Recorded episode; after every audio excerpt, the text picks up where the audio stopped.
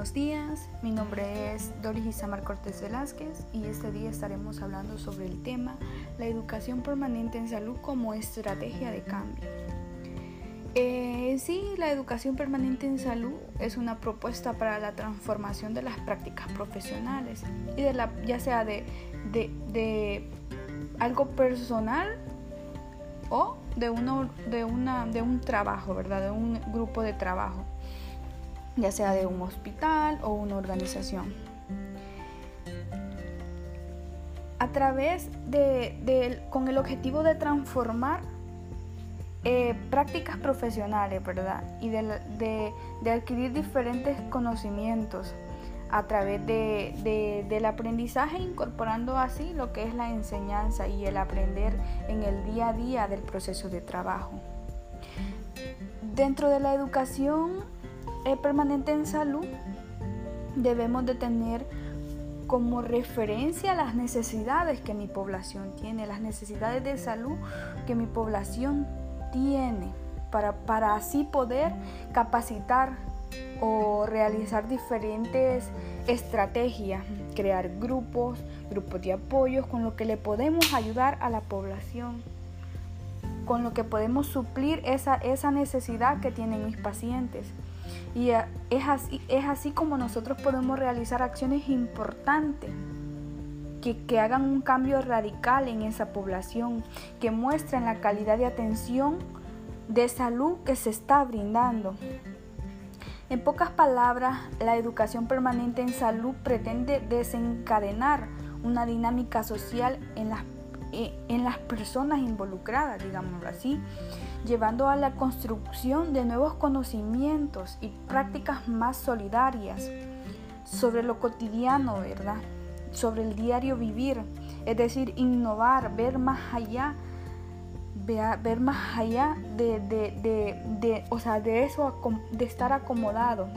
O sea, es capacitarnos según las necesidades que tiene mi población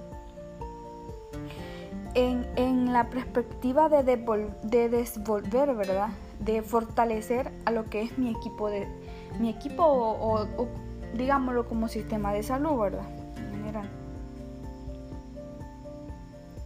En conclusión, la educación permanente en salud es una condición indispensable, ya hables en el área personal o hablándose de un equipo de salud, ¿verdad? Ya sea una organización, un hospital, eh, de decidir cambiar o incorporar nuevos elementos a su práctica, ¿verdad? es decir, explorar nuevos conocimientos y adquirir diferentes aprendizajes, ¿verdad? Con los que podamos apoyar a, nuestra población.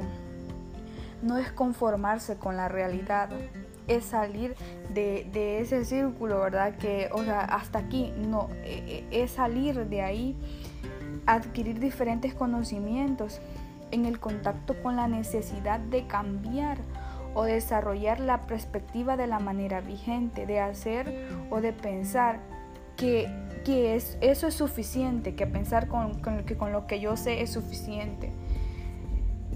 O o tener, o sea, tener en cuenta eso, ¿verdad? Salir de eso, de que no es suficiente, nunca va a ser suficiente y siempre es necesario innovar, aprender algo nuevo, salir de, ese círculo, ¿verdad? Y, poder crear diferentes estrategias que podamos ayudar a nuestros pacientes, crear nuevos proyectos con los que podamos sacarlos, sacarlos de, de tal vez de sus de su déficit de conocimiento, de, de, X enfermedad y ellos puedan tener eh, conocimiento y así poder estar alerta a cualquier, cualquier problema de salud a través de los diferentes conocimientos que podamos brindarle, ¿verdad? Asesorías, ellos pueden conocer más a fondo de sus enfermedades, formar este grupos con los que podamos darles charlas y así poder o brindar lo que es una mejor atención de salud.